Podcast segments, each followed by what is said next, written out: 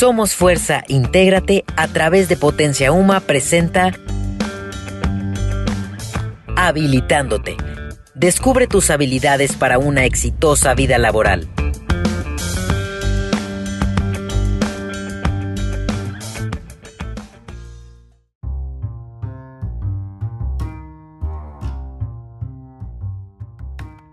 Hola, ¿cómo están? Ahora soy un ingeniero en transportes. Y quizás escucha como una carrera bastante aburrida.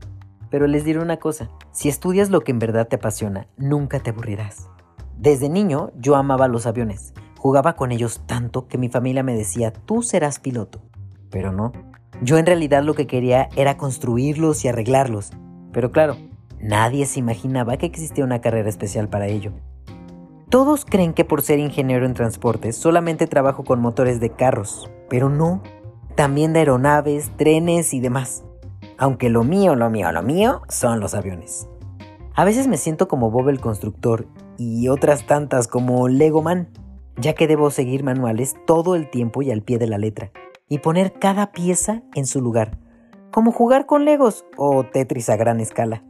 Uno de los beneficios de esta carrera es el poder viajar por todos lados y conocer lugares. O no, porque el trabajo es lo primero. Qué irónico, ¿verdad?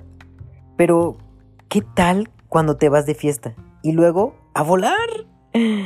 Porque un técnico de aviones siempre debe volar con su criatura.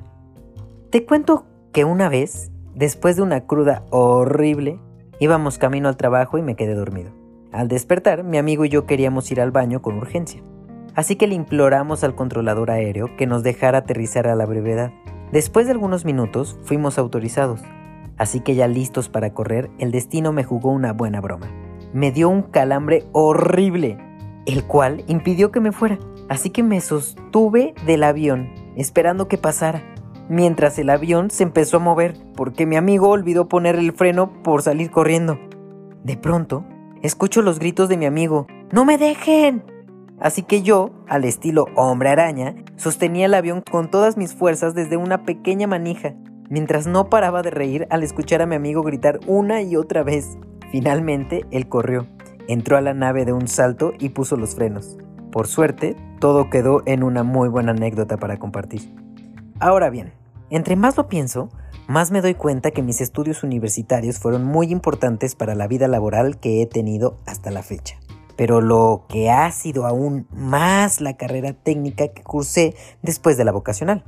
Técnico en mantenimiento de aviones. Porque fue ahí en donde descubrí mis verdaderos talentos. Jugar con fierros, seguir instructivos y llenarme de grasa al lado de mis amigos.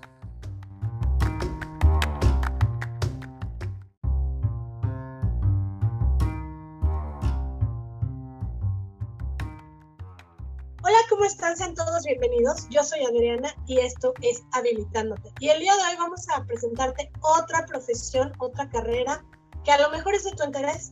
Se llama Ingeniería en Transportes y vamos a hablar también del futuro de la aeronáutica, un poquito por ahí. Para ello tenemos aquí a Gerardo Gómez. Hola Gerardo, ¿cómo estás? Hola, hola. Muy bien, gracias Adri y a Elliot, que es el joven que va a representar pues la voz de todos ustedes con dudas y preguntas reales sobre este tema. Bienvenido, Elliot. Gracias, gracias. ¿Qué tal? Buenas.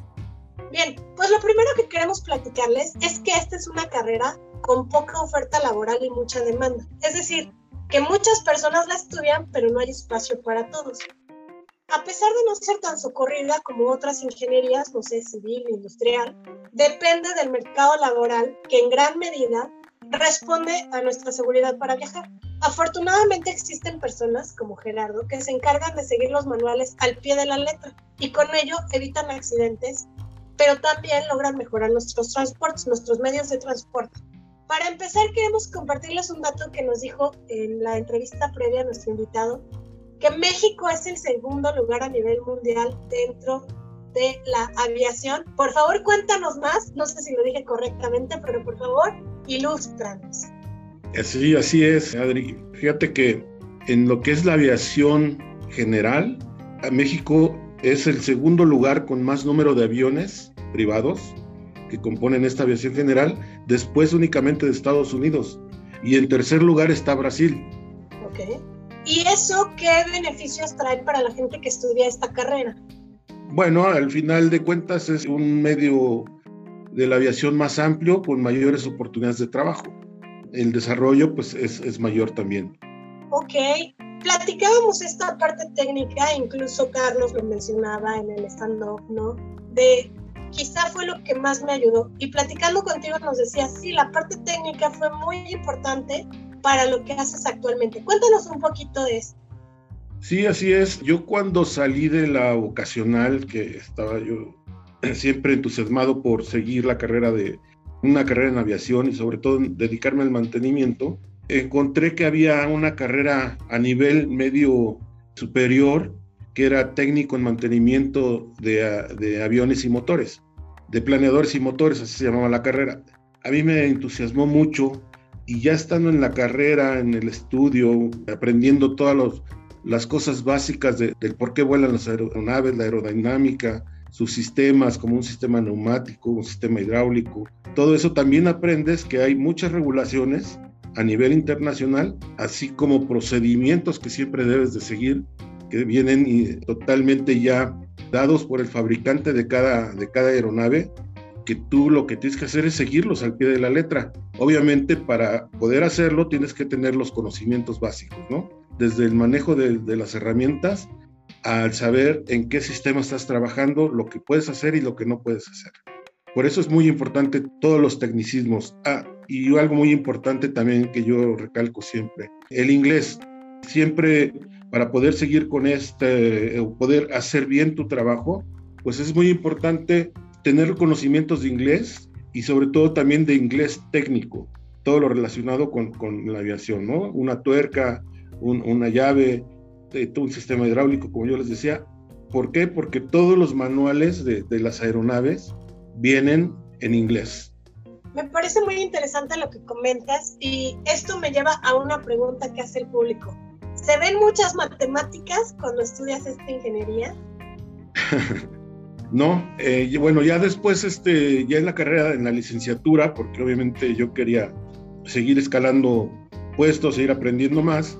No, definitivamente es matemáticas, es lo básico como cualquier otra carrera eh, de ingeniería, digo, que no sea a nivel de, matemáticas, una licenciatura en, físico-matemáticas, pero no, realmente no es, no es que hay que tener todo eso muy, muy al pie de la letra.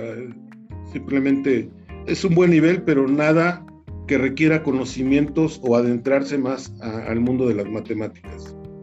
Ok, antes de darle la palabra a Elliot, me gustaría enfatizar una, una cuestión que es importante en otro de los podcasts también ya lo comentamos, estudiar una licenciatura sí te da las bases, sí te da fortalezas, ¿no? Que otras personas no tienen, pero también hay que ser realistas, no todos nacimos para ser universitarios. Es decir, a lo mejor en tu caso la universidad sí te fortaleció muchísimo más, pero tu trabajo y lo que a ti te gusta tiene más que ver con la parte técnica. Entonces, tenemos que identificar en nosotros mismos qué es lo que nos gusta y para qué somos buenos para poder tomar esta decisión y que hoy por hoy el mercado y la oferta laboral y la oferta estudiantil te da tantas opciones que puedes elegir no necesariamente una licenciatura, pero sí unos estudios de educación superior que te lleven a ese objetivo como bien tú nos comentas, ¿no?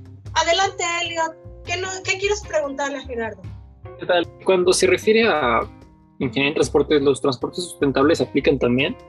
Claro, ahora ya este, se puede abarcar toda esa, esa parte ¿no? de, del transporte. En el tiempo en que yo lo estudié no se hablaba nada de sustentabilidad, pero lo, lo que a mí me llamó la atención en ese entonces es de que yo podía tener un abanico de, de posibilidades, porque esta carrera que yo estudié abarcaba todos los medios de transporte, es decir, el medio carretero, el medio ferroviario, el medio aéreo, y el, marítimo. Yo obviamente estaba muy enfocado en lo que era el, medio aéreo porque ya inclusive yo ya estaba trabajando ahí, en ese medio, pero ahora, en estos tiempos, ya yendo a tu, a tu pregunta, definitivamente ya se, se checa toda esa parte de, la sustentabilidad del transporte, ¿no? En todos los medios.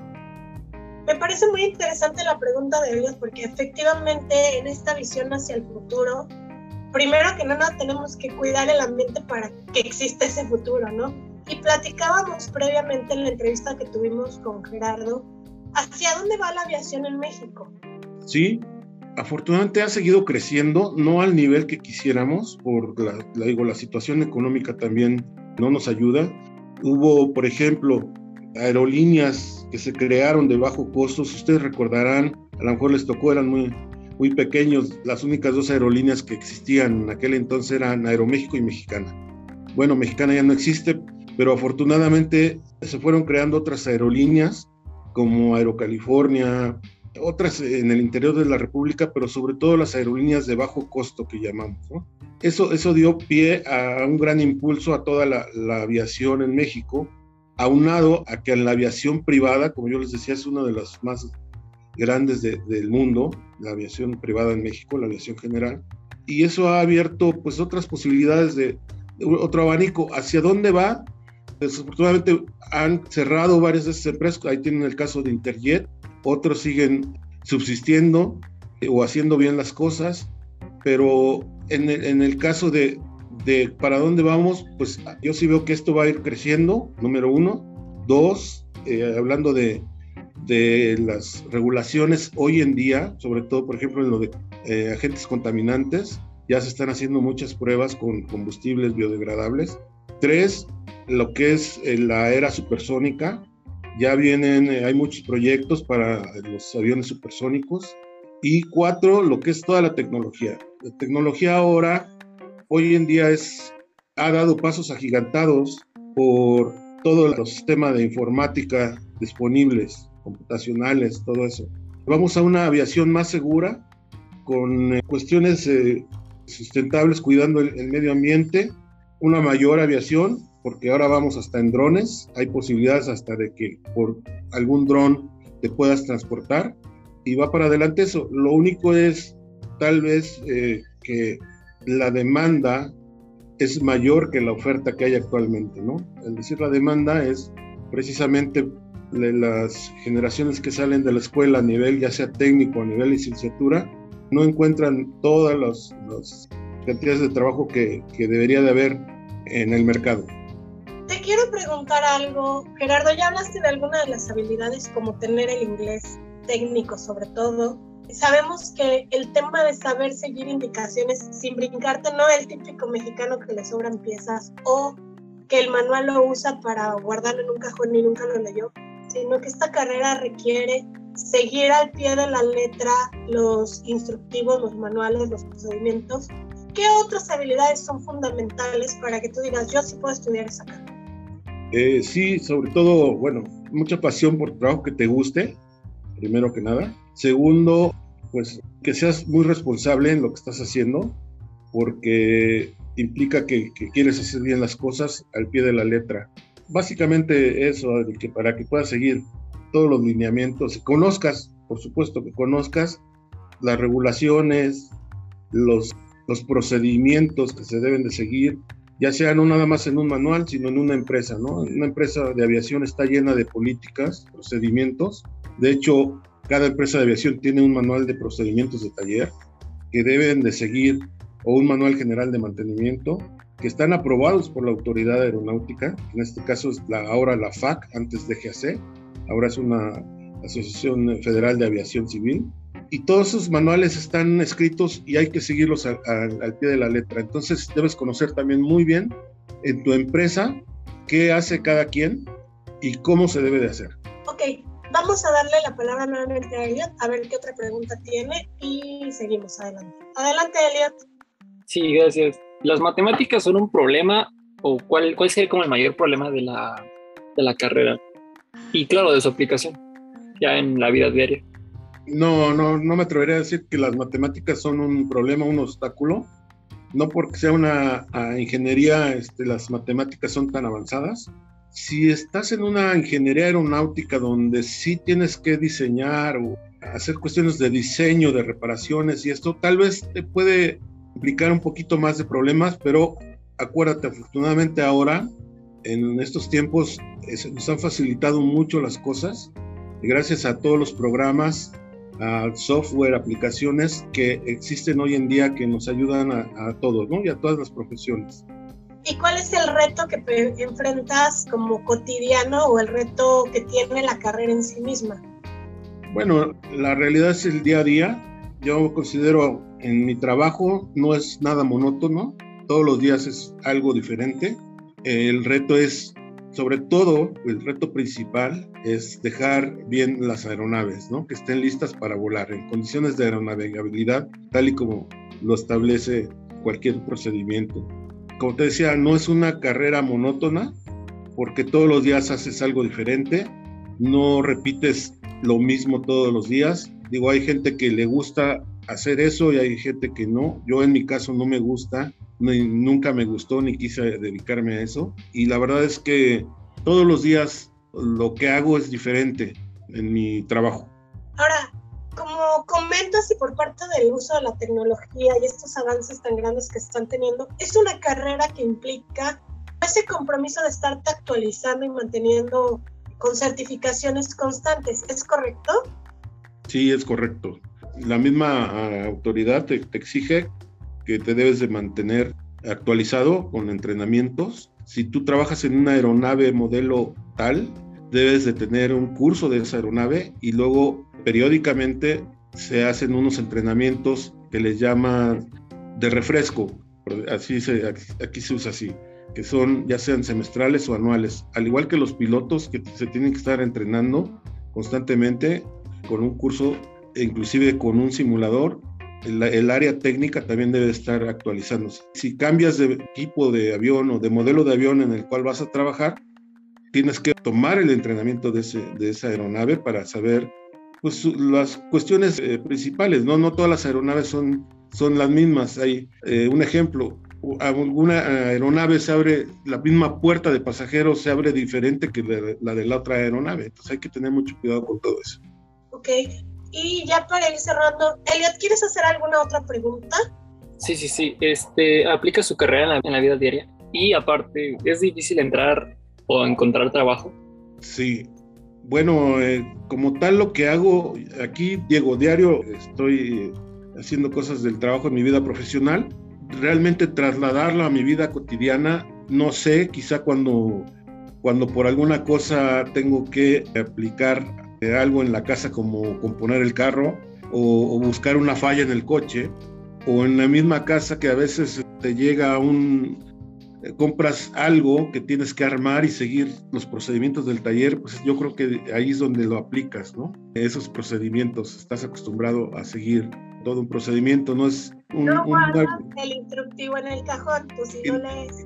Exacto, lo lees y sigues el paso de las instrucciones de paso a paso y ya te facilita todo. Estás acostumbrado a eso. Yo conozco gente que no toma el instructivo y luego está, ¿y esto dónde va? ¿Y esto dónde va? Ahí es donde yo creo que, que en tu vida cotidiana aplicas este, todos esos procedimientos.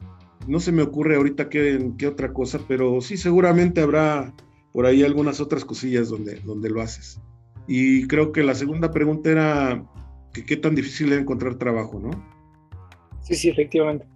Sí, como yo te decía, en esta área un poquito, pero no me atrevo a decir que, que no, no, no, no lo encuentras. Si esta fuera tu pasión, de que yo quiero estudiar, dedicarme a alguna parte de, la aviación, no tiene que ser nada más como técnico en mantenimiento de, aviones o de helicópteros, por supuesto que lo vas a lograr.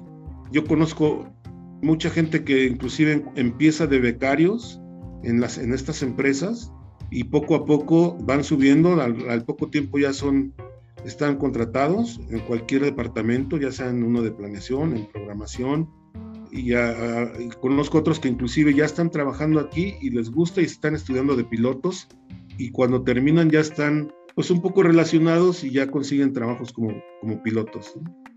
Además está, hay una oferta educativa interesante, no solamente está el poli, dependiendo de la vertiente, digamos, también hay en la, en la UAC, en institutos tecnológicos, en institutos politécnicos, para temas de mantenimiento en la Ciudad de México. Entonces, hay oferta, digamos, de las variaciones que hay en cuanto a la ingeniería en transportes que les puede ser de mucha utilidad. Y ya para cerrar nada más, Nos preguntan que si es necesario que viajes con la aeronave que, a la que le das mantenimiento y si se viaja mucho, si esto complica tu vida profesional, tu vida personal.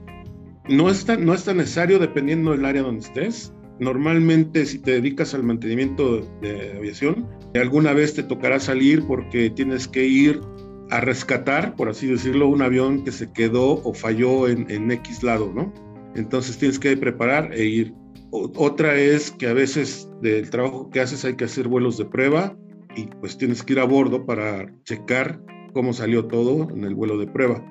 Después, otra parte es si tú estás en un trabajo donde por políticas de la empresa, de la operación de, esa aeronave, requieren que tú vayas siempre a bordo, digo, como a mí me, tocó eh, hacerlo por 18 años, eh, como ingeniero de vuelo, obviamente sí viajas mucho. Es bueno, sí es muy bueno cuando llegas y, no hay nada que hacer y te pones a disfrutar del viaje al lugar donde vayas, ¿no? Y, puede ser, dependiendo del tipo de avión, en cualquier parte del mundo. Pero cuando tienes que trabajar en el avión, ya sea hacerle un servicio o, a, o atender una falla que trae en ese momento, pues primero es el trabajo y a veces puedes estar en el mejor lugar del mundo y no haber disfrutado eh, nada de ahí más que el hotel y el aeropuerto. La cama. Eh, ajá, exactamente, tu cuarto. Entonces es, unas por otras, a veces es muy reconfortante, aprendes mucho, viajas mucho, dependiendo, ¿no? Hay, hay, gente que no le toca viajar tanto. Muy bien, pues muchísimas gracias, los dejamos con, pues, con ganas de más. Esperemos que esta pequeña plática que hemos tenido les sirva y les abra un panorama más de una carrera que a lo mejor no han explorado. Como pudieron escuchar, pueden desempeñarse en instituciones de gobierno como las de aviación civil o aquellas que se dedican a temas de legislación, empresas de autotransporte de carga, empresas de mensajería y paquetería, aeropuertos y puertos marítimos, empresas ferroviarias, en general en transportes, digamos. Y específicamente hablando de temas de aviación, pues México, en algunos estados como Querétaro, que ha sido pues de los que ha apuntado mucho al tema aeroespacial. También se están buscando que algunas fábricas empiecen a generar o están ya instalándose aquí para diseñar algunas piezas y fabricarlas desde México. Entonces, sí hay, sí está al alcance de las personas. Es una carrera que seguirá evolucionando en el corto, mediano y largo plazo y gracias a ellos y a otras más, a estas profesiones y a otras que trabajan de la, de la mano. En un futuro próximo podremos volar con drones, como ya nos comentaban, ir al espacio o utilizar aviones supersónicos. Bien, pues recuerda que en Somos Fuerza te ayudamos a conocer las carreras que en un futuro serán las más solicitadas, dando nuestro conocimiento y estudio sobre todo respecto a lo que es Industria 4.0. Así que bueno, deseamos que tengas una excelente y exitosa experiencia de vida. Gracias Gerardo, gracias Elliot. Nadie que Adri. Hasta luego, buenas noches. Saludos. Hasta luego.